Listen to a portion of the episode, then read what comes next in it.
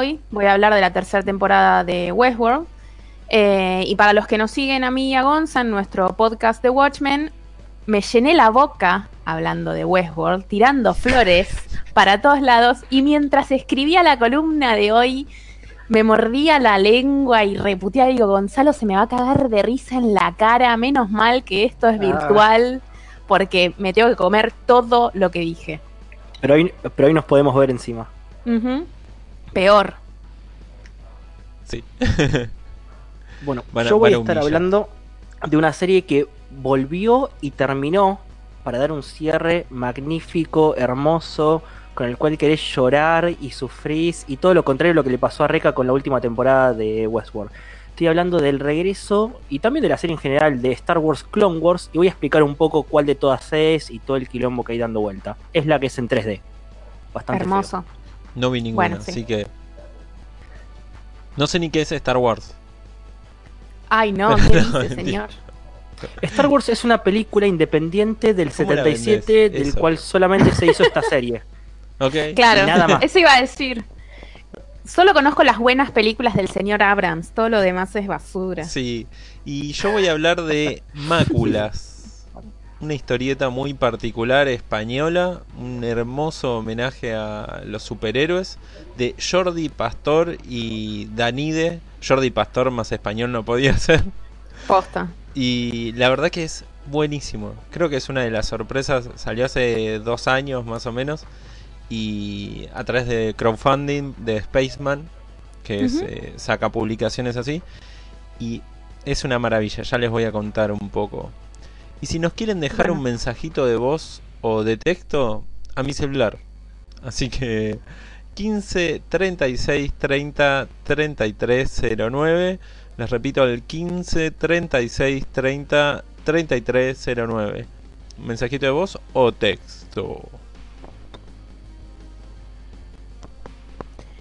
Bueno, bien entonces. Se viene. Hay polémica, hay de todo. Tenemos un programa cargado. Sí. Lo bueno eh, es que Sí, Johnny no se olvida que esta es, un programa sobre cómics y nos sigue trayendo cómics mientras nosotros hacemos lo que se nos da la gana.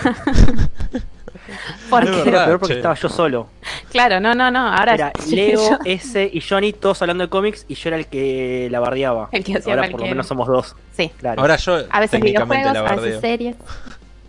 Claro, ahora vos la bardeás porque volvés a los cómics. Sí. ¿A vos te parece? Claro. Una vergüenza. ¿Y qué Qué salió? ah, hoy salió eso de Snyder Cut. ¿Querés contar, Gonza? Que Oh. a Reca y a mí nos interesa tanto. Ok, sí. eh, para el que no sepa, eh, la película de Justice League no fue terminada por Joss Whedon ya que la hija de Zack Snyder se suicidó y O la mataron los de Warner. la producción. La mataron para que no digan que la peli era mala. Por favor, no digan eso.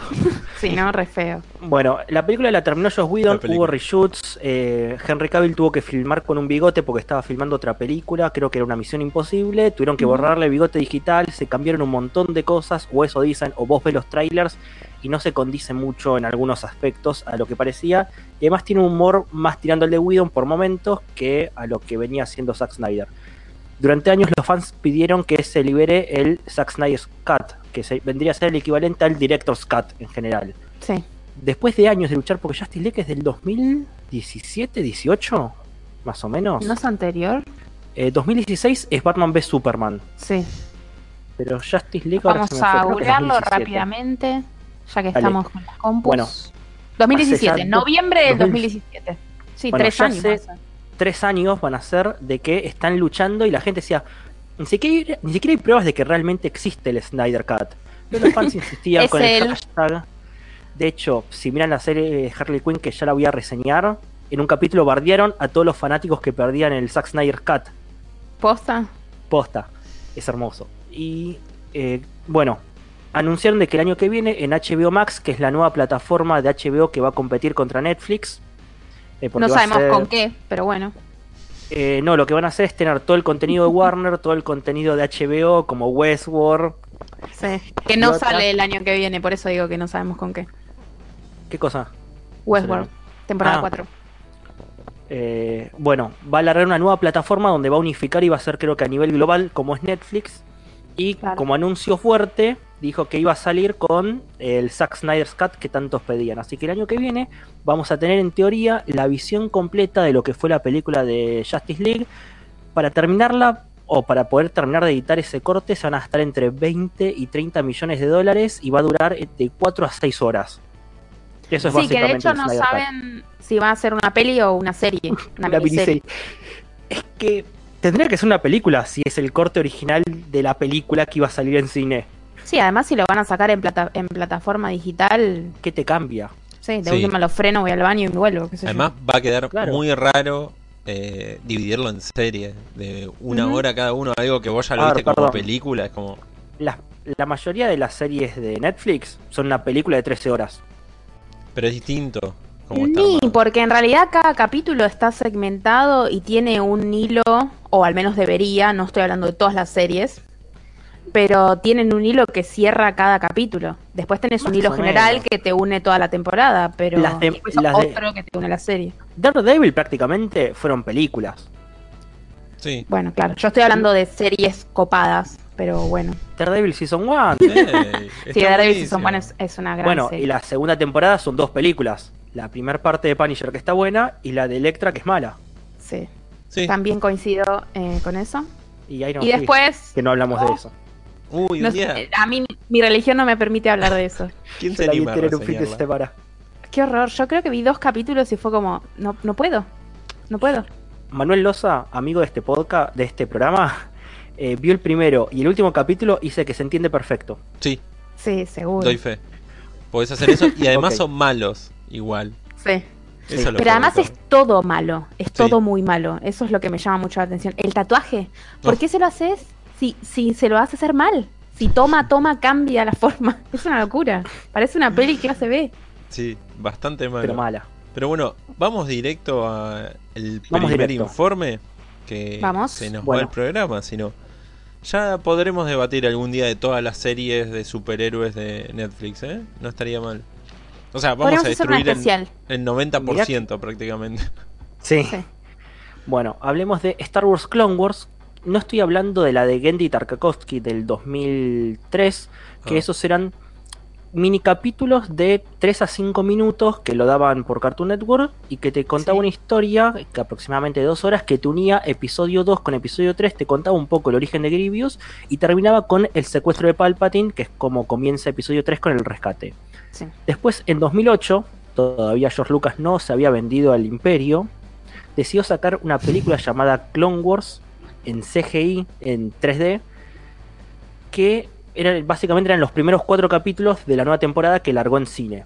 Y que saca del canon a la, a la miniserie que les comenté.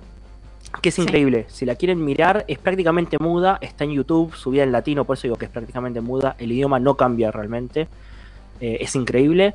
Y subió y hizo este proyecto cancelando el anterior, básicamente. Que nos presenta todo el transcurso de la guerra, que creo que son 8 o 10 años, si mal no recuerdo. Lo otro era un fragmento mínimo que te mostraba pequeños momentos de la guerra en sí, que nunca vemos. Porque en episodio 2 comienza la guerra y en episodio 3 termina. Bueno, esta serie del 2008 lo que hace es mostrarte la guerra. Muchos de los capítulos, los protagonistas son los, los clones. Eh, Tienen personalidades. Rex tiene su personalidad. Y después, cuando ves episodio 3, te choca un poco más cuando él lo ataca a Obi-Wan. Porque vos viste la relación, la conexión que tenían entre ellos, la unión. Y otra cosa que hace muy bien esta serie es desarrollar a Anakin. Posta, te crees que Anakin es el héroe de la fucking Clone Wars. Que es lo que te dice Obi-Wan en episodio 4. Sí. Tu padre fue uno de los grandes héroes de la Clone Wars, bla, bla, batallamos juntos. Y acá lo ves. Los ves a ellos batallando juntos. Y lo que ves de, Obi de Anakin es que le dan un Padawan. Él entrena a Ahsoka Tano, que al principio choca un poco. Los fanáticos se quejaron, eh, ¿cómo van? ¿desde cuándo entrena un Padawan? Esto nunca se habló. Pero la relación que empiezan a tener y los temas de moral y como Anakin en un punto te muestran que se parece a Qui-Gon, que Qui-Gon iba en contra del concilio de los Jedis por, eh, por ejemplo, preocuparse por otras vidas. Que no sé si se acuerdan en episodio 1 cuando él rescata a Jar Binks y después a Anakin. Obi-Wan le dice algo así como otra vida inútil que estás rescatando y dice no tenés que guiarte tanto por las reglas de los Jedis, tenés que estar más abierto. Bueno, acá lo ves a Anakin siendo un poco más abierto y un poco aceptando esa forma de vida de los Jedi que tenía Qui-Gon y cómo entrena a Ahsoka y Ahsoka termina convirtiéndose en uno de los mejores personajes que nos dio Star Wars de la historia. La serie en su momento tuvo una cancelación. Vale, dijeron, che, la serie llegó hasta acá, creo que para ese punto ya se había comprado, Disney ya había comprado, continuó. Sí. Netflix, eh, no, fue justo antes. Netflix pide que se haga una nueva temporada porque se había subido toda Netflix, le fue bien. La historia termina en la temporada 5, si se quiere. Pasa algo con Ahsoka, que por lo cual no la vemos en episodio 3 básicamente. No voy a spoilear qué es, no es lo que todos están pensando. No se hace una con la fuerza. Sí, no, Queda no pasa embarazada eso. en realidad y no puede filmar la temporada, No, chicos. pasa algo mucho- pasa. No, pasa algo mucho más terrible que te da, te hace dar mucha bronca por los Jedis y no te dan tanta bronca cuando el concilio es destruido en episodio 3. Fa. Si bien, si bien las películas te mostraban que el concilio eran bastante inútiles, acá lo en el final de la quinta temporada te lo refuerzan de una manera que decís, ¿y qué querés? Eh, El imperio merecía ganar, ustedes son unos pelotudos. Así. Claro. Sí, burocracia full. Después vino la sexta temporada, que son Misiones Perdidas, se llama o algo así, que son eh, re- capítulos autoconclusivos de distintas misiones, una temporada corta, que si bien la serie tenía su hilo conductor y, por ejemplo, tiene el arco de Darth Maul, que es donde regresa, si vieron el final de Han Solo y se sorprendieron, bueno, regresa en esta serie, que para mí siempre fue algo lógico, cuando lo veía es tipo, nunca le cortaron un órganos vitales, fue las, Sí. les cortaron las piernas. O sea, no me parece tan ilógico el regreso.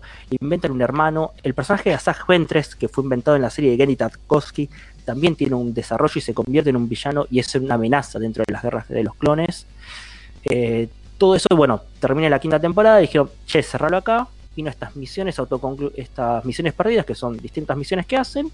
Y cuando se anuncia Disney Plus, dicen, bueno, vuelve Clone Wars para un cierre.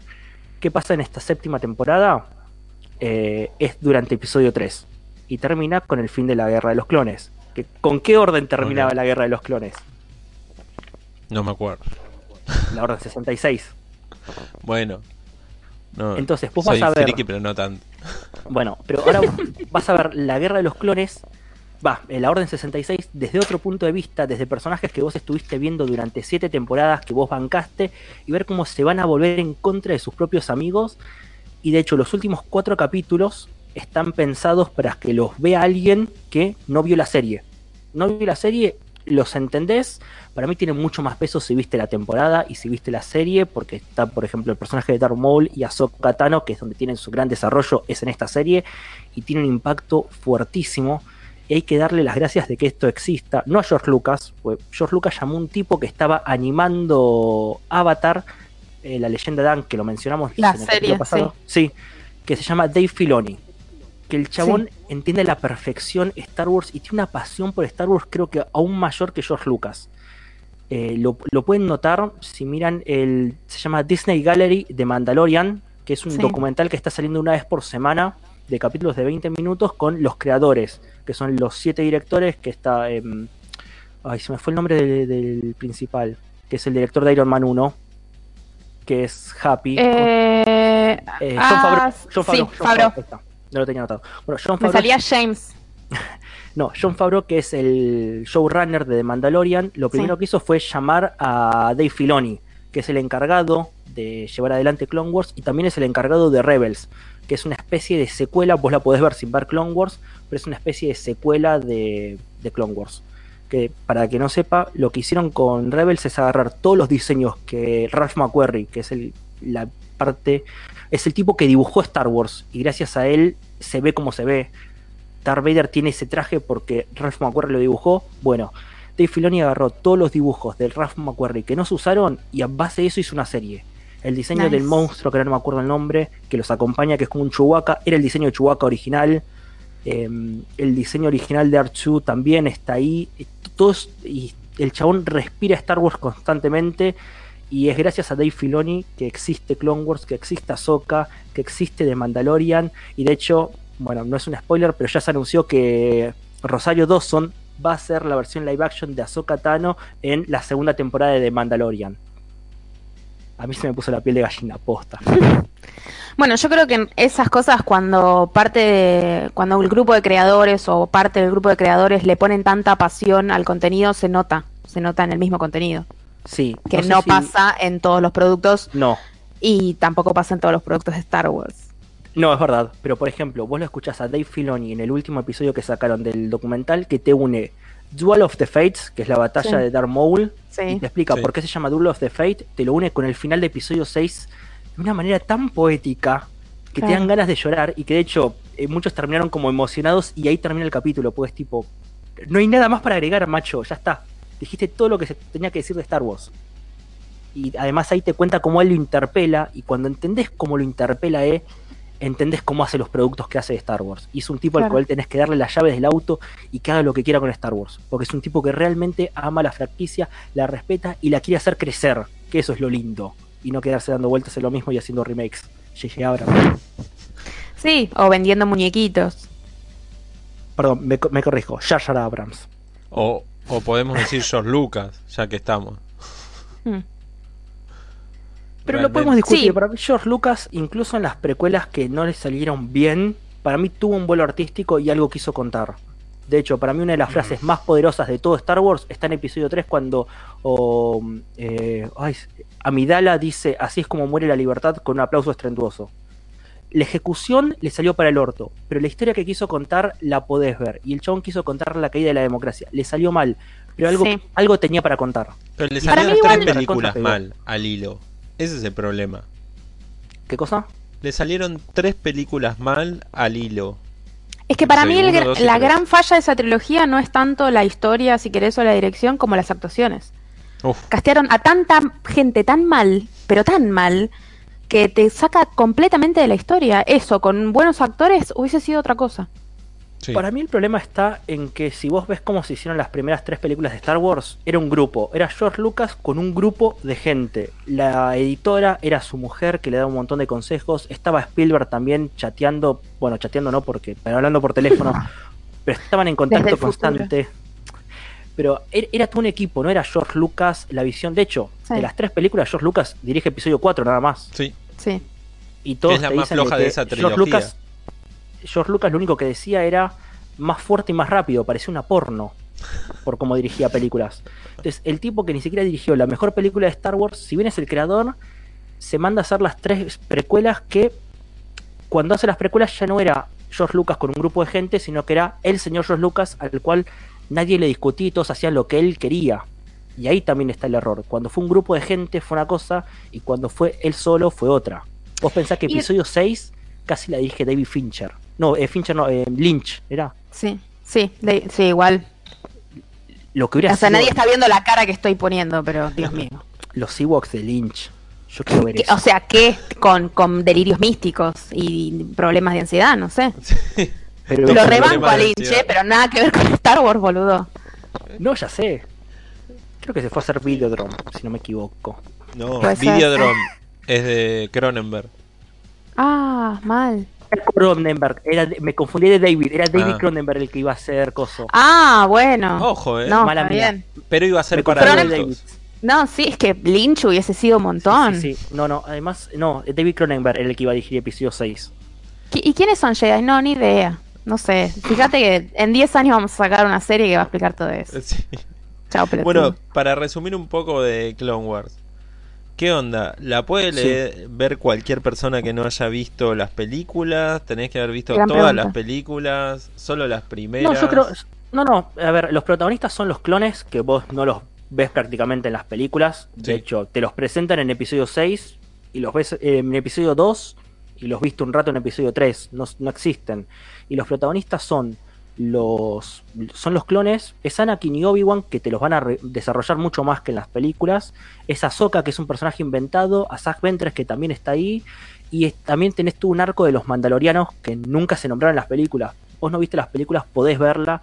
Las primeras temporadas es durísima la animación y es un poco duro también los diseños. Ya las últimas mejoran un poco. Vos ves la primera y ves la última y parecen dos series distintas por cómo están animadas. Pero sí, tranquilamente lo podés ver. Además tiene muchos capítulos autoconclusivos. Es más, hay, tiene tantos capítulos autoconclusivos que si bien son buenos, la serie se hace larguísima. son casi 140 capítulos, hay una especie de glosario en internet que te dice, bueno, estos son los arcos principales para que los veas, y ponele que son entre 7 y 10 capítulos por temporada, de temporadas de 22 capítulos, o sea, la mitad de la temporada es un arco y la otra mitad es historias autoconclusivas, pero como están intercalados, capaz medio que no te lo querés fumar, eh, eso depende de cada uno, podés... Claro, y lo puedes saltear. Puedes saltear los capítulos autoconclusivos que están bueos. De hecho, hay un capítulo dedicado al personaje que se inventó George Lucas dentro del universo de Star Wars. Y es casi una comedia ese capítulo. Sos un hijo de puta. Pero es que. Jar Jar Binks. eh, ahí tenés, ahí tenés a verdadero George Lucas, Jar Jar Binks. Jar Jar Lucas. Vos sabés que yo creo la teoría de que había grandes planes para Jar Jar Binks y para mí era un, Sith. Yo me creo esa teoría. Pero no hubiese sido estupidísimo. O sea, yo entiendo que es un meme de internet y que todos nos hubiésemos reído. Pero volviendo a mirar las películas, es un personaje nefasto. Es un personaje mal escrito, es un personaje aburrido, es un personaje con diálogos de mierda. O sea, ¿de verdad iba a ser un Sith? Es que ese es el chiste. Era, a ver, Pero no tiene que ser un chiste. Pará, pará, no pará, pará, no, no, mirando. no, no, no es- me, me lo, refiero a otro, lo refiero a otro sentido. En episodio 4, Obi-Wan dice, eh, por mi experiencia no existe algo así como la suerte. Y lo único que tiene Jar Jar Binks durante todo lo, toda la película, Sí, es suerte. suerte. Sí, sí, sí. y de hecho, la manera que tiene de pelear es muy similar a algo que llama Drunk, Sí, Drunk Karat, ahora no me acuerdo exactamente Sí. el nombre, que de hecho Jackie Chan hizo una película que es como fingir que estás borracho. sí, Y y, en Naruto también se hace referencia a eso. Y además hay algo de que supuestamente Como las Alfano. son me estoy yendo de tiempo con todo el programa, paren.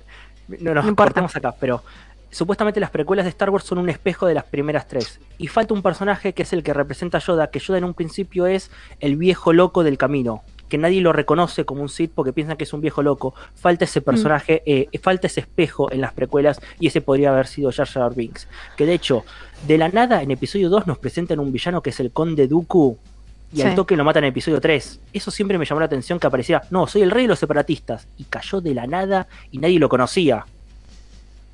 Sí. Además, supuestamente es un misterio que es malo cuando vos lo sabes del principio y todos al final dicen, ¡Ah! se fue con los Sith. Y digo, ¿y cuándo estuvo ese misterio planteado?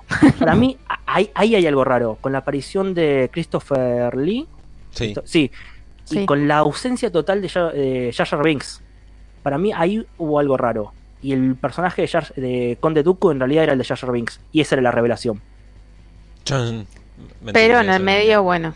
Bueno, sí, eh, le criticaron demasiado el personaje y lo dieron de baja. Sí, yo creo que Mm, también hay algo que, pas- que está pasando mucho con internet, es que los creadores de repente están entrando demasiado a foros y demasiado a Twitter y con tal de no validar ninguna de las teorías que se barajan en, en internet, em, hacen cualquier cosa. Sí. Bueno, Eh, Hashtag Game of Thrones. bueno, un detalle más y me callo la boca para no seguir hablando de Star Wars. ¿Saben por qué en Navidad no hubo muñecos de Yoda? Porque Dave Filoni y, ¿cómo se llama? John Favreau fueron a Disney y le dijeron, si vos sacas muñecos de Yoda, me vas a spoilear la serie. Y si vos me spoileás la serie, yo me voy y no te hago un carajo. Esto es una serie y no es un programa para vender muñecos. Tomá. A- Acá estoy contando una serie. Los muñecos de Baby Yoda no se publican hasta que no salga la serie y yo quiero que esto sea un misterio. ¿no? Bien. Y lo hicieron. Y lo hicieron. Por eso en Navidad no pudieron vender muñecos de Baby Yoda. Increíble. Los respetaron. Estuvo un Por eso quiero eso. que Dave Filoni se ocupe de Star Wars. Y ahora sí, vamos a va- vamos al cómic y dejemos que me des como el programa si no. Un día tenemos que hacer eh, eh, un mega especial de todo, todo Star Wars, todo el mundo. O sea, vamos a hacer como 10 personas. Vamos a agarrar los cómics, las series animadas, los muñequitos y todo. Habría que hacer un especial. Podría Tenemos ser. el de Netflix, tenemos tanta pavada para reseñar. Sí, El todo. especial de todo el Navidad. universo. Yo lo vi. Ay, no, de- qué horrible el especial de Navidad. El de mm, El día de la, sí, el día de la vida. Sí. el abuelo Ah. de Chewbacca masturbándose en el, en el living. Bueno, Ah, no se acordaban de eso. Creo que viendo Acordaban de otra cosa. Es el abuelo de Chewbacca mirando porno con un casco. Mirá. No, no, no. No, no, no tengo esos recuerdos. Vos estás viendo. Borré la mejor parte cosa. del. Claro, yo vi la, la versión censurada, me parece. Está en YouTube igual. La versión de Zack Snyder. Ta. Oscura y tarda 5 horas en algo de, de un minuto. Y, y nadie. Bueno, y no se entiende cómo hablan los personajes. O sea, podría ser. Bueno, eh, ahora vamos a a ir a la historieta, porque este programa antes era de historieta, pero bueno. Antes era sobre cómics Ahora es de Star Wars. Ahora es un programa de Star Wars. Exacto. Bueno, y series y jueguitos. Contar un poco de Máculas. Máculas es un- una historieta española de hace dos años. Es un hermoso homenaje a, a los superhéroes. Tiene todo. Historia de amor, superhéroes. Pero de amor no la clásica. Ay, te Sí, amo", no la romántica pedorra. Muy bien contada la historia. Tiene intriga, suspenso, bueno, machaca, viajes Pensé que ibas a decir machismo y dije, No. bueno, Todo lo que quieren, machismo, tiene machismo. nazismo, eh, chistes a discapacitados, todo. Pero bueno, eh, la, la historia en sí tiene que ver con el nombre. Máculas eh, significa mancha, es un derivado de una palabra en, en latín que significa mancha y es como se define a la prueba en las imprentas cuando tienen que probar las tintas, los colores a esa Sí. prueba. Y además es también como una enfermedad o no infección, sí, como manchas en la piel. sí. O sea, todo tiene que ver con todo porque en este caso es una historieta de metalenguaje que además de hacer eh, homenaje a los superhéroes, a la creación de los cómics también, tenemos a uno de nuestros protagonistas que es eh, Dot Spot, que es un muchacho que tiene el, esto como una mancha negra se podría decir, el cuerpo, Sí. es eh, antropomórfico se dice que es como humano O Forma una- humana, sí. una cabeza que es como una gota de tinta. Igual pueden ir poniendo máculas y van a ir viendo. Son increíbles las imágenes, los dibujos son buenísimos. Y, y tiene una remera como de Charlie Brown, de la misma forma, y unos guantecitos blancos. Bueno, él vive en un, un mundo donde son todos superhéroes y él quiere ser superhéroe, pero tiene el gran dilema que tiene que capturar a Iman, que es como su... eh, no su pretendiente, sino la mina de la que el chabón está enamorado. Hasta ahí es como, no se cuenta Su nada. crush. Sí. Pero al mismo tiempo muestran como Scott, que es el dibujante de esta historieta, o sea, de Dot Spot, junto a su amiga, que es eh, Mina, que es la colorista, les dicen, bueno, che, eh, ya está, hay que matar a Dot Spot. Y el chabón como toda su vida laburó con eso, y tiene que decidir cómo matarlo y por qué matarlo. Entonces estás entre los dilemas de eh, Dot Spot para capturar a la chica y que empiezan Sí. a, a suceder cosas muy raras en el cómic. Tiene todo cosas muy morrisonianas, se podría decir, o de Moore, porque tenés reflexiones que están muy bien contadas. Y digo morrisonianas porque de repente hay otras versiones de Dot Spot más eh, Dot, Dot Cool, creo si no me equivoco, es uno de, de las versiones de él. Eh, Sí. Aparecen otros mundos paralelos. Hay algo está pasando en el mundo real de Scott, por lo cual termina interviniendo de alguna forma, más allá de que él hace la misma historieta que vos estás leyendo. eh, termina interviniendo en, en la historia, se empiezan a juntar las dos historias. Es un ejercicio de metalenguaje dentro de metalenguaje, pero con un homenaje hermoso a historietas como, no sé, a Herge, a Kirby, a. Disculpen, Calvin and Hobbes, o Sí. por ejemplo Ibáñez, a Mouse, hay de todo. Bueno, de Kirby tiene mucho esta obra, no tanto así como en el dibujo que va experimentando una línea muy como de animada, como de serie animada podría ser tranquilamente. Eh, esta obra, como ya les comentaba, es de Jordi Pastor y Danide, o sí, Danide, que son dos Sí. autores que este proyecto lo sacaron por Spaceman. Spaceman eh, es una editorial que funciona al estilo crowdfunding. Y los tipos justitos llegaron a, a conseguir la guita, necesitaban 28 mil Sí, de hecho, se- euros. Se estiró el proyecto. Se sí, estiró un par de días. para poder llegar porque no, no, no Le llegaban. faltaba muy poco y se tuvieron que extender un poquito. Sí, nada, le faltaba. Y es una lástima que tuvieron que apurarse, tuvieron recomendaciones de, por ejemplo, Debbie Rubin, que salió a manejarlos y todos los días publicaba. También Mm. eh, Bernet en su momento, que es un dibujante muy clásico español. Tu- tuvieron banca, realmente eh, se lo merecen porque es un- una historieta muy, más allá de particular, con mucho amor al- a la historieta de superhéroes y no cae en el tópico clásico, sino que juega con los elementos de los superhéroes. Entonces no, Claro. no vas a leer una historieta del típico villano que quiere matar a todos porque sí. O, o un ejemplo, por ejemplo, eh, ayer vi, no, hoy vi es Stargirl, la nueva serie de DC Universe. Sí. Y es, es exactamente lo mismo, ¿o ¿no? Es igual. Personajes súper profundos. Y lo que con quería contar justamente es que esta serie la, la apuntan a adolescentes. Stargirl la apuntan a adolescentes, pero yo creo que adolescentes que no tengan cerebro un poco. Sí, es, son como eso, esos histo- historias o historietas para niños que decís como, está bien, tiene cinco años, pero no es tarado. Exacto. Y Eso es lo mismo, o sea, es adolescente, pero, no las es tarado. películas- Decí, Pará, Gonzalo. pero las series de DC en sí venían bien. Da, va, dale. A ver, Titans, Titans. podemos debatirla. ¿Qué? pero- Dijo nadie nunca. Pará, pará, Sí. pará, pará. Pará, no. Eh, Posta empezó a tener mucho, mucho éxito cuando la subieron a Netflix con un público similar al de Riverdale. Pero Comparten nadie público, habla pero de está yendo éxito. bien en, Net- en Netflix por ese público. Pero no estamos hablando de si tiene Em, éxito o no, sino la ¿Cómo se calidad. llama? Claro, sí, que sean populares, o que lo Em, mire la gente no quiere decir que Doom sea Patrol. bueno.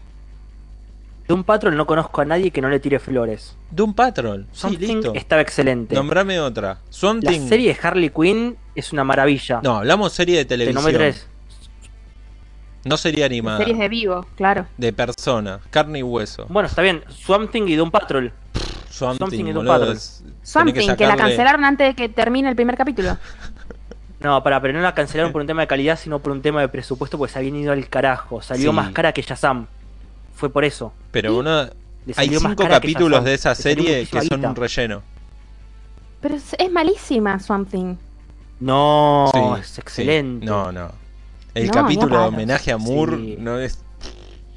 Es de terror. Bueno, No es le- les iba a comentar. Bueno, bueno, el resumen de Stargirl.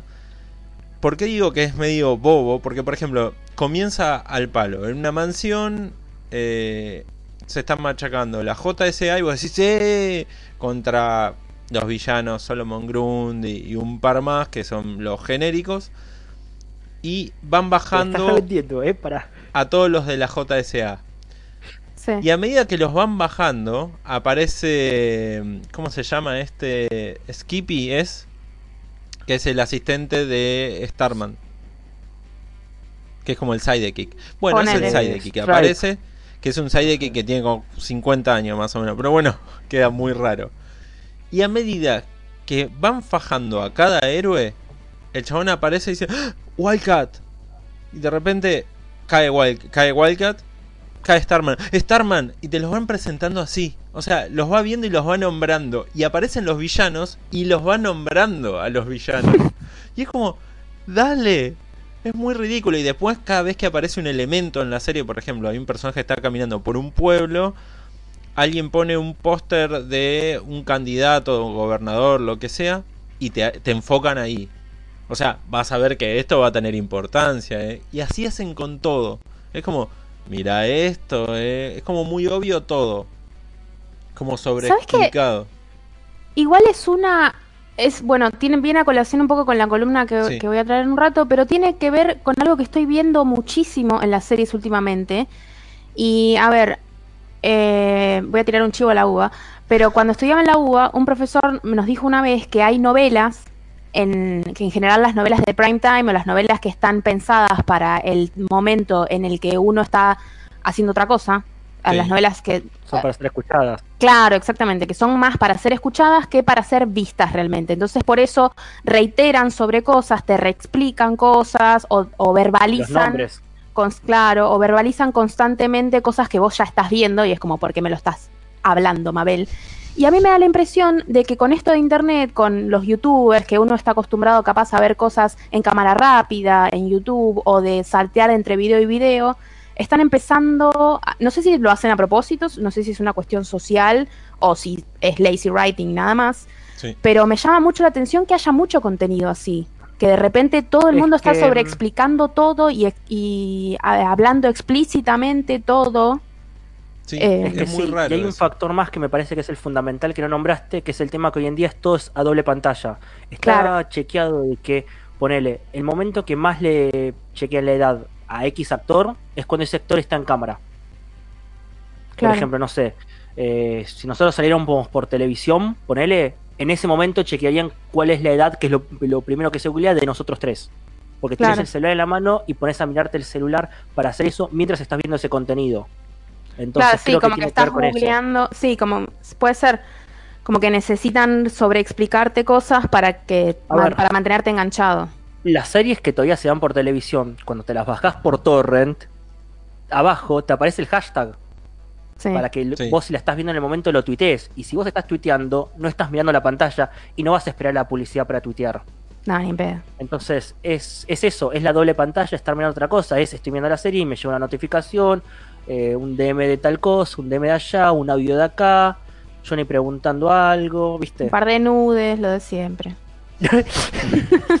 Lo de Bueno, siempre. sí, cosas que pasan. Pero bueno, Este, no, para- sí, puede ser que tenga que ver con eso, con esa cuestión de, de la no, de no prestar atención. Lo cual me parece igual, no sé, si una serie es realmente buena, dejaste el celular arriba de la mesita de luz y te importó Sí. un carajo, tenés siete llamadas de tu vieja, se le prendió fuego a la casa, no te enteraste. Bueno, con esta me puse a hacer otras cosas porque en un momento era. Los primeros dos minutos sí me llamó la atención, más allá de los diálogos medio pedorro, esto de nombrar a cada héroe o villano cuando aparece. Pero era como Sí. impactante, es como el minuto, pum, explota todo. Después tenés 15 minutos donde no pasa nada y ni siquiera hay desarrollo de personaje.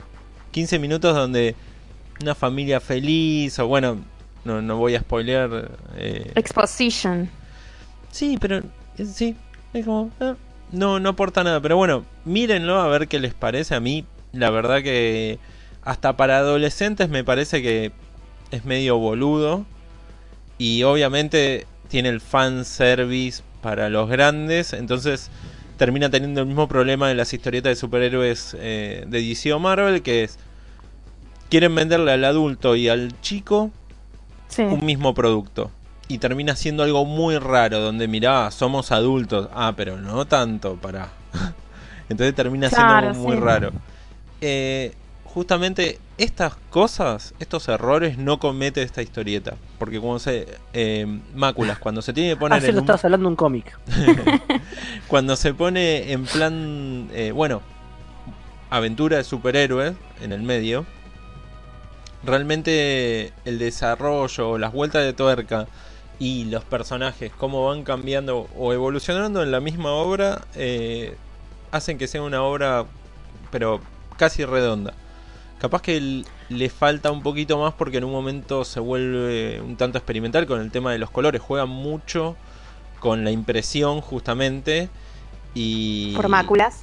exacto y también con el tema del metalenguaje y Hmm. realmente es hermosa si quieren algo de superhéroes y un hermoso homenaje esta es la obra así que la pueden conseguir por la web o sea se puede conseguir por ahí porque el euro cuánto estará el euro si no si se quieren comprar No, una no historieta 100 mil dólares y el dólar está un millón de pesos, así que carísimo. sí sí eh, no es cara son 22 euros Sí. 144 páginas, pero 22 Se puede conseguir euros. online igual, sí. Sí, sí, sí, sí, sí. O sea, eh, Por favor. estamos, no tengo ni idea. No, ¿Eh? no no, no quiero ni saber. A esta altura del partido tapa por qué, 200. A ver, voy a hacerlo tirando random a 120. No, estamos a 2600. más, ¿eh? Estamos a No. más de 120. Estábamos a 150 eh, antes de que empiece la cuarentena. Yo empecé a vender cómics y empecé a buscar precios y estábamos a tapa por 150. Ah, listo. Así Con que la tapa de 150, 3 lucas 300. mínimo. Por Sí. favor. Así no. que, bueno, empiecen a tocarle los riñones a sus padres, niños, a ver cuál de los dos les conviene más. A ver si están bien esos riñones. Los dos. Claro. Sí. O los dos, sí, sí. Eh, una persona puede vivir con un riñón, así que si ven Exacto. dos riñones, uno de cada padre, capaz se pueden comprar un tomo de máculas y se lo prestan. Pero ahí, te- Entre pero ahí los tenés cuatro riñones. Eh, pero, pero mataste a tus viejos, boludo. O sea, Sí. sos Batman. Bueno, Bueno, detalle. Bueno, Ojo. es otra ventaja. ojo. ¿Quién no quiere Pe- ser Pero tenés Batman? que ser rico. Y vendés los cuatro riñones, y los Claro. pulmones y los corazones. Pero no, no compres cómics, entonces invertirlo en algo. Sí, invertir en algo Te decente. haces rico y después te convertís en Batman y después te compras máculas. Te Exacto. compras el traje de Batman del 66, que es más barato. Es un proceso largo, creo, chicos. Yo creo que se lo pueden Sí. bajar por internet. Es un poquito más fácil que toda esa vuelta. Más fácil, menos sangriento, menos riesgoso. Exacto. Ah, pero está en Netflix, yo no sé usar torrents. Eh, sí, no eh, Netflix, Netflix ahora va a sacar un apartado para bajar cómics. No sé si les llegó el memo. Y tienen todos los cómics de Miller, podrían hacer algo con eso. Sí, sí, sí. Pero bueno, no le pidas nada a Netflix. es, No le pidas por nada, porque lo que peor que puede pasar es que se te vuelva realidad el deseo, así que mejor no le pidas nada. Sí, que no nos saquen los mocos, ahí. Siempre tendremos torrents. Bueno, Sí. eh, esto fue Máculas, una gran, gran, gran, gran, gran, gran, gran, gran, gran, gran recomendación. Si les gustan los superhéroes, sí. Antes, antes de que Reca empiece a escupir veneno, porque la tengo Sí. preparada y por eso la voy a retrasar, quiero saber algo, cómo son sus barbijos. Solamente para retrasar la Reca. Mi Negro. barbijo, mi barbijo, ay, que no adivinan de qué color es mi barbijo. Negro. No, Rosa. el, el negro no es un color. Eh, no, es verde, chicos. ¿Mm? Ah, está bien, está bien. Iba a decir violeta. ¿Y cómo Johnny son sus lo está barbijos? poniendo. Es tengo ¿Se negro. dos. escucha bien o no? Yo tengo dos. No se Sí, se escucha un carajo. Estoy para el No, yo secuestro. Yo tengo dos. Uno que me lo regalaron y era blanco, así que lo teñí de negro porque el blanco se ensucia fácil y parecía un médico. Sí. Y ahora parezco un. Ahora parezco, ¿cómo se llama? Noob Saibot. Ah, No, sí. Noob Saibot. Y Gonza, otro es estampado. Otro es estampado de Star Wars. Gonza, qué lindo. basta. Lo Basta. tengo a mano ese. Basta que quedan 15 minutos porque después viene un programa. No nos podemos extender hoy. Viene a puro show. No me así que quiere, ahora no sí. me quiere escuchar quejarme. A ver, Eso, eso. sí. Mundo de- del oeste, ¿qué onda? Ay, me re gusta. Espera, que me está mostrando en la cámara su barbijo ¿Su con qué? pequeñas Ah. navecillas. Son todas naves de Star Wars. Ay, es re Sí, la gente no lo puede ver, pero bueno. No, Subimos una Pero- foto. Hay. X-Wings, hay W-Wings. Mientras que Fighter. Reca Z- Z-Wings. prepara el odio. Ahora sí, ahora Yo- sí. Vemos cómo Yo se voy cargando mi shotgun de veneno. Sí, Reca se para hablar. Bien, eh, como anticipé al principio de- del programa, en nuestro podcast que tenemos con Gonzalo Gambusa, que teníamos en realidad porque Watchmen terminó y el podcast terminó, Y nunca Eh, grabamos el último y nunca capítulo. grabamos el último capítulo, es cierto. Pasaron cosas. Colgamos. Chicos, coronavirus, arre que terminó el año pasado. No, Pero acá No, le y- echamos la, la culpa a la cuarentena. Lo habíamos retrasado porque la señorita se recibió, apláudala por eso, y después no- y después creo que vinieron las fiestas y después las vacaciones y después tipo, a nadie le importa ya. Sí, después era como, che, no, eh, ya fue. Bueno, nada. Igual medio que nuestra, nuestra crítica ya iba encaminada hacia un lugar. Ya dónde que iba a terminar. nadie iba a sorprender, exactamente. Bueno, ahora sí, ¿cómo está? Eh, Me hablaste maravillas eh, en ese podcast. Exactamente a eso venía cuando yo vi la primera temporada de Westworld. Primero que yo suelo hablar maravillas de los productos de HBO, basándome en The Wire, que es una de las primeras series que vi en HBO que me parece increíble. Sí. Eh, basándome en la primera temporada de HBO, basándome en las primeras temporadas de Game of Thrones, que realmente me parecen dijiste la productos... primera temporada HBO. La primera temporada de Westworld, perdón. Ah, Eh, eh, eh, Six Feet Under también es de HBO, si no me equivoco.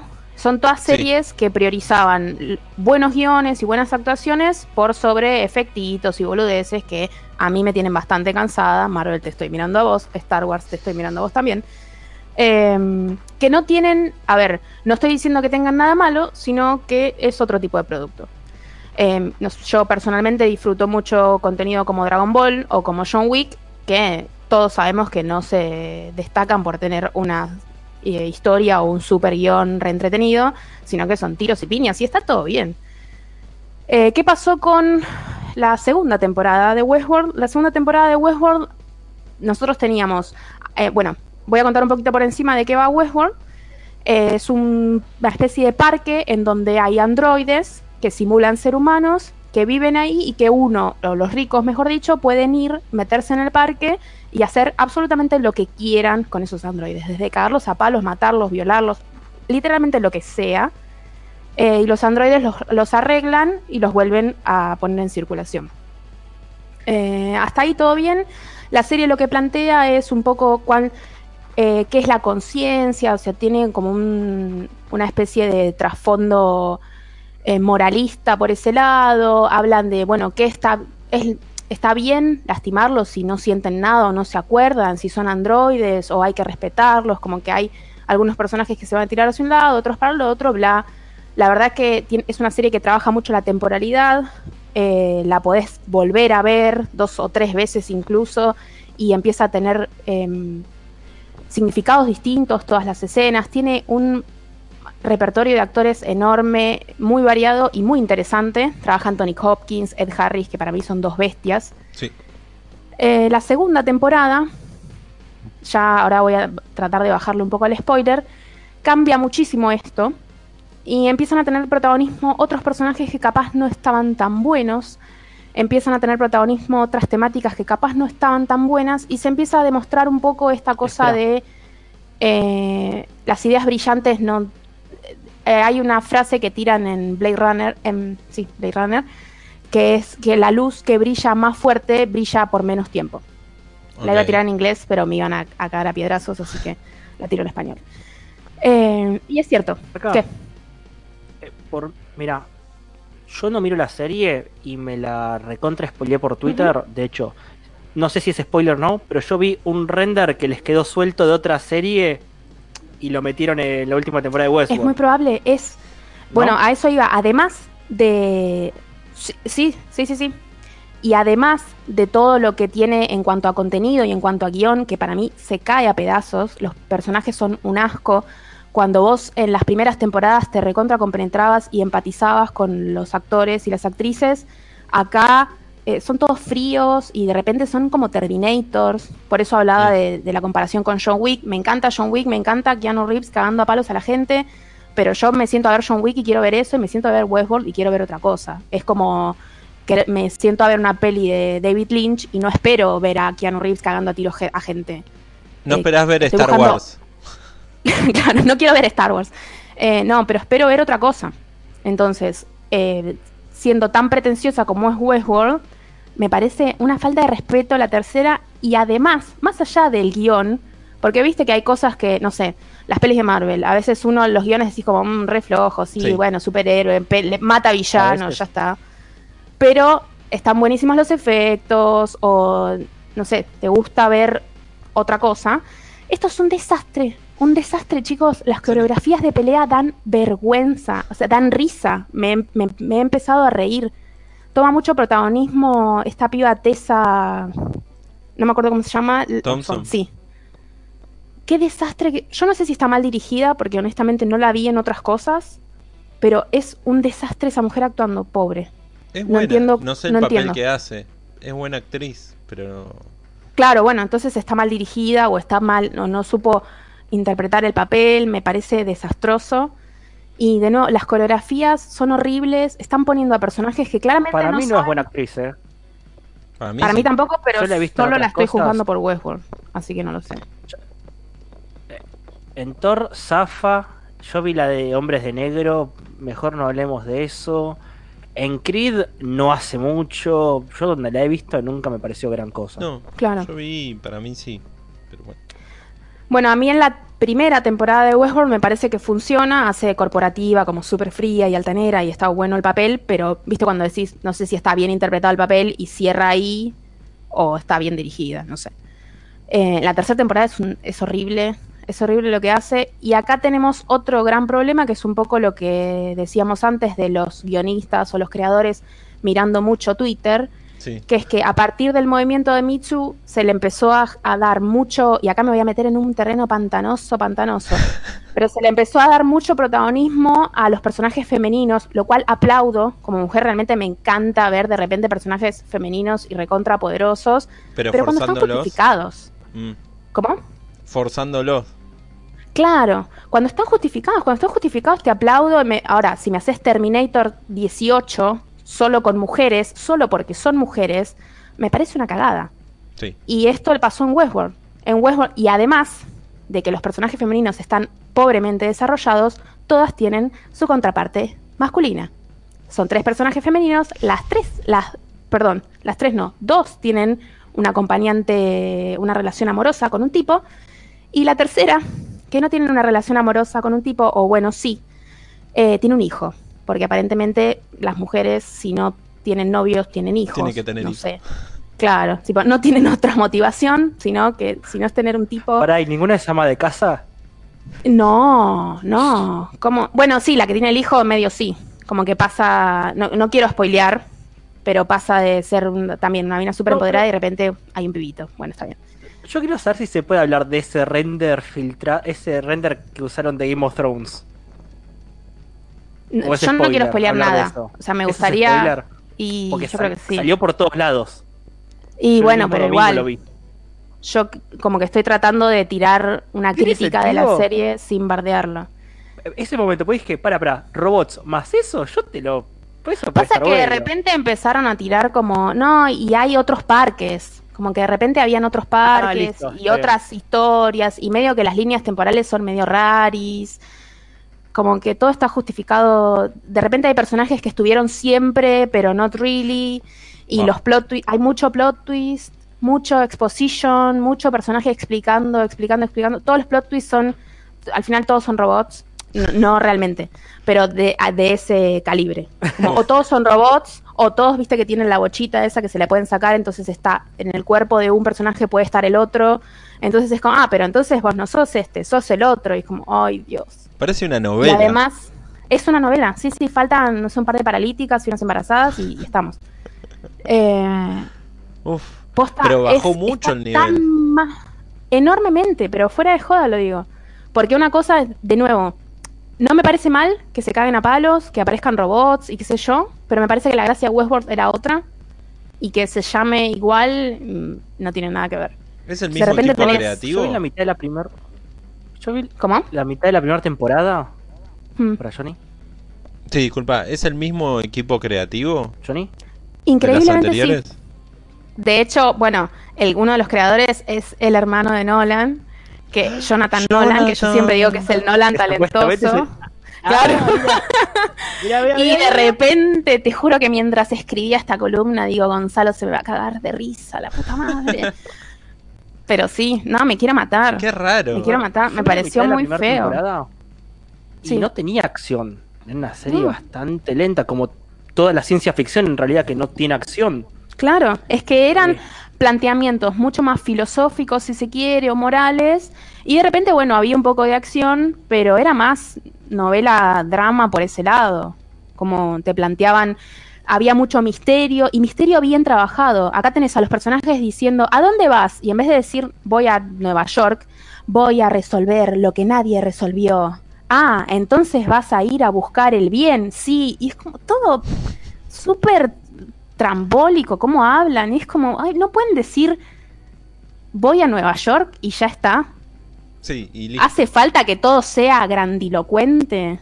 Y de repente las peleas son con gente que claramente no sabe pelear. Y está todo bien, pero se la pasan cagándose a palos y haciendo coreografías muy malas, muy malas. Y otra cosa que me llamó mucho la atención es que se la gastaron en CGI al pedo, porque la gracia de Westworld era arena y vestidos grandes. Sí. Y, y de repente tenés efectos horriblemente traqueados, muy feos, y no hay nadie en la ciudad. Se supone que es un mundo futurista, entre comillas. Eh, es medio contemporáneo con nuestra era, pero pasa más o menos en el 2050, ponele. Pero no hay nadie en la calle. En un momento se plantean como que hay Están en cuarentena. disturbios. Claro, sí, yo pensé lo mismo. Se plantea como que hay disturbios y ves pasando por la vereda a dos personas. Literal son dos personas. Y, y se escucha. Disturbios. Claro. Y, y posta, en, un- en otro momento también hay una persecución con unos autos, pero es pésima. O sea, es ¿No algo que sí, algo te lo hubiese aplaudido en los 80, pero después de haber visto 18 Rápido y Furioso, nada me sorprende con autos. Tengo dos teorías. Sí, Una es rating, que estuvo bajando y le habrán dicho poneme acción, poneme acción. Y otra es un gran tema que le pasa a muchos guionistas que la pegan con una primera temporada y agarran y dicen, para la segunda te cambio todo porque no, no me voy a repetir, como pasó en True Claro. Detective. Y hay veces que si las cosas están bien, déjalas. Déjalas así. Y aún así, Repetite. eh, no se van a... Es que para mí ya no daba para más. Para mí, West- para mí personalmente, Sí, sí. Westworld tendría que haber cerrado en esa primera temporada con ese final semiabierto Sí. y hubiese sido una obra de arte. La segunda eh, evidenció que no habían escrito una segunda temporada y la tercera es directamente cualquier banana. Y además se anunciaron no una, sino dos temporadas más. La tercera eh, tiene un final abierto, abiertísimo. Eh, cosa que ya también me molesta un montón, como que se nota que es re lazy writing, es lo que hablábamos antes, está bien, si es una serie, si estás hablando de una saga, está bien que haya un hilo hacia una parte siguiente, pero la temporada tiene que cerrar, chicos. No me puedes dejar todo abierto y de repente un plano súper intrigante a lo Lost. No, Sí. es verdad. gracias, Pero, pero no. ese- pero ese es el problema de cuando vos planteas una serie. Por ejemplo, cuando se planteó Lost, estaba pensada el minuto uno para hacer más de una temporada con ese final. Hmm. Ahora, Westworld, que no la terminé de ver, pero más o menos me spoileé, yo nunca entendí el sentido de una segunda temporada. No, y me por pasó eso. con series como por ejemplo Stranger Things. Yo terminé la primera temporada y dije, necesito, no, no dije necesito la segunda, porque el arco había cerrado. Dice, no, pero ese final abierto. Y yo siempre recuerdo el mismo caso. El final de Volver al Futuro 1 no estaba pensado para tener secuela. Era un final de mirar las posibilidades que pueda haber para que vuele la imaginación. El tema es que rindió, le dieron guita y, y dijeron, hace dos más. Y por, por eso se Bueno, lo mismo pasó con la primera temporada de Westworld. De nuevo, Sí. la- esta la puedo spoilear porque pasó hace 20.000 años. Sí, sí, sí. Eh, la primera temporada de Westworld termina con todos los androides revelándose dentro del parque cagándose a tiros. Y ahí es como, sí. Y, y hay una parte de uno que quiere ver esa violencia, pero la otra es como, está bien, cerró acá, ya ya está. está, sí. Que queda la imaginación. Bueno, Y la segunda es de desarrollar toda esa rebelión que para mí no tenía ningún sentido. Disculpe. Pero bueno, sí. para ir cerrando, ya se nos va el programa. Nos quedan dos Se minutos, un minuto. Eh, Bueno, tu conclusión. conclusión.